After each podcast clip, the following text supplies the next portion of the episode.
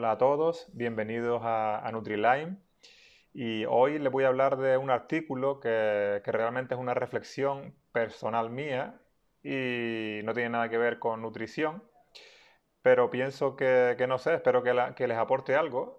fue una forma a lo mejor de sacar también parte de mi historia y, plasmarla, por si a lo mejor alguno de ustedes se siente identificado y puede aprender algo de, de ahí. Pues, pues nada, empiezo.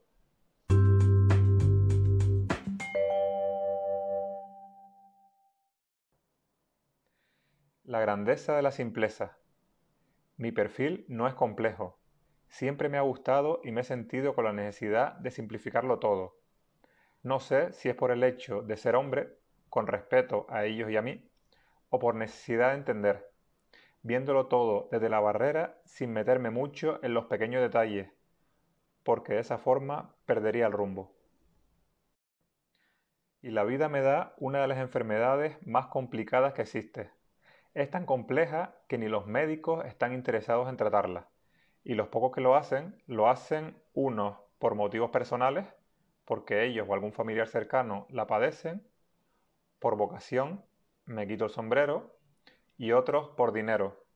Suerte en su camino.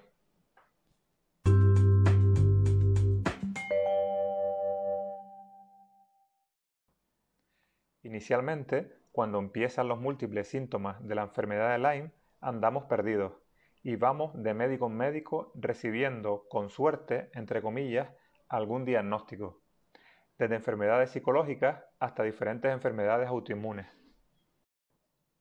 En mi caso, me detectaron pasado unos meses, con suerte, entre comillas, una infección activa por Rickettsia conori por un lado que se curaría con un tratamiento antibiótico de 28 días, según los médicos.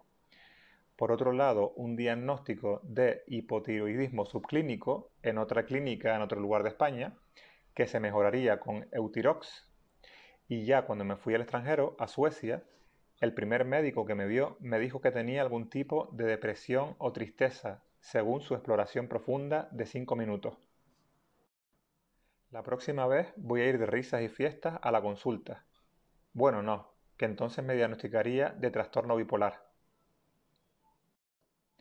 Ya cuando por fin mandé mis análisis a Alemania, salieron valores muy altos positivos de múltiples infecciones a pesar del tratamiento antibiótico recibido. Burrelia, Mycoplasma, Ehrlichia, Anaplasma, Clamidia pneumoniae, citomegalovirus activado, Epstein-Barr, etc y sospecha por síntomas de Babesia y Bartonella. Y pongo puntos suspensivos y digo etcétera porque esas son las infecciones que sabemos que tenemos. Pero eso no acaba ahí. Seguro que tendremos otras muchas más que no sabemos ni siquiera le han puesto nombre todavía.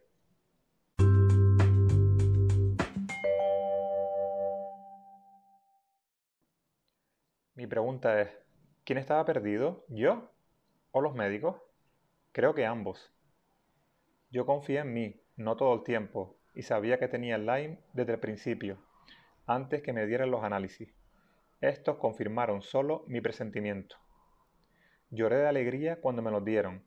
Tampoco era consciente dónde me metía.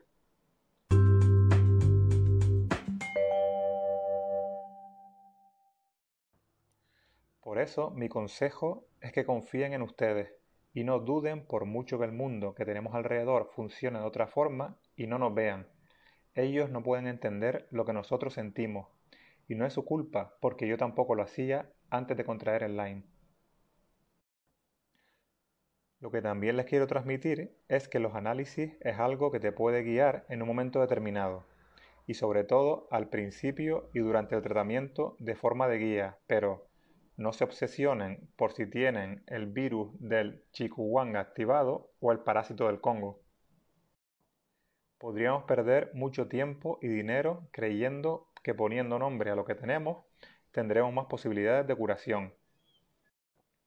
Por eso recalco el ver la enfermedad de Lyme de una forma global.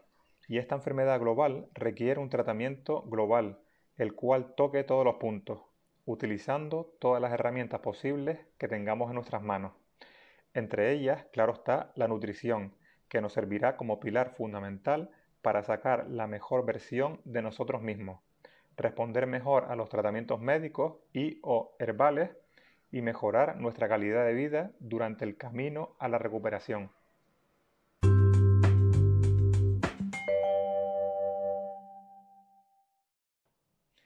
Otra cosa que suelo ver son personas vagando de médico en médico intentando convencerles que tienen la enfermedad de Lyme.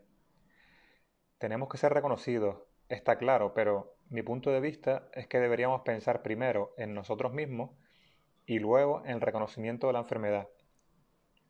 Lo que recomiendo, bajo mi experiencia, es invertir un poco, entre comillas, de dinero e ir a tiro hecho sin perder el tiempo. A tiro hecho me refiero a intentar buscar un médico especializado online que conozca los síntomas, la forma de diagnosticarlo y su tratamiento. Sé que es injusto tener que pagar a un médico particular y unos análisis, teniendo una sanidad pública, pero mientras esperamos e intentamos cambiar el mundo, gastaríamos toda nuestra energía en eso, y la enfermedad cogería terreno y lo único que cambiaría sería nuestra frustración personal y el posible empeoramiento de la enfermedad.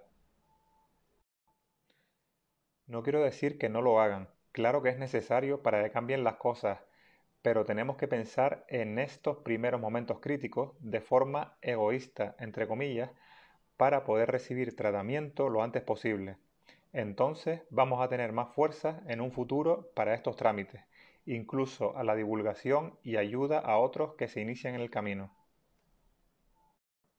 Sé que hay muchos que están arruinados y no tienen posibilidades económicas, pero a lo mejor hay alguien dispuesto a ayudar, poder pagar una consulta, informarse, leer, experimentar.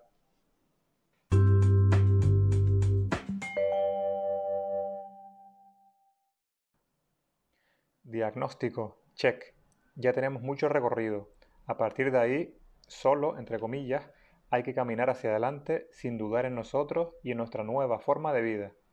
Es muy difícil al principio, no entiendes nada y estás totalmente perdido, pero con el tiempo, los conocimientos suficientes, sin perderte los pequeños detalles, el tratamiento y la constancia, nos iremos recuperando y adaptando a nuestra situación actual. No se rindan ni se queden atrapados en el pasado. Cuando uno toca fondo, solo hay una forma de salir, hacia arriba.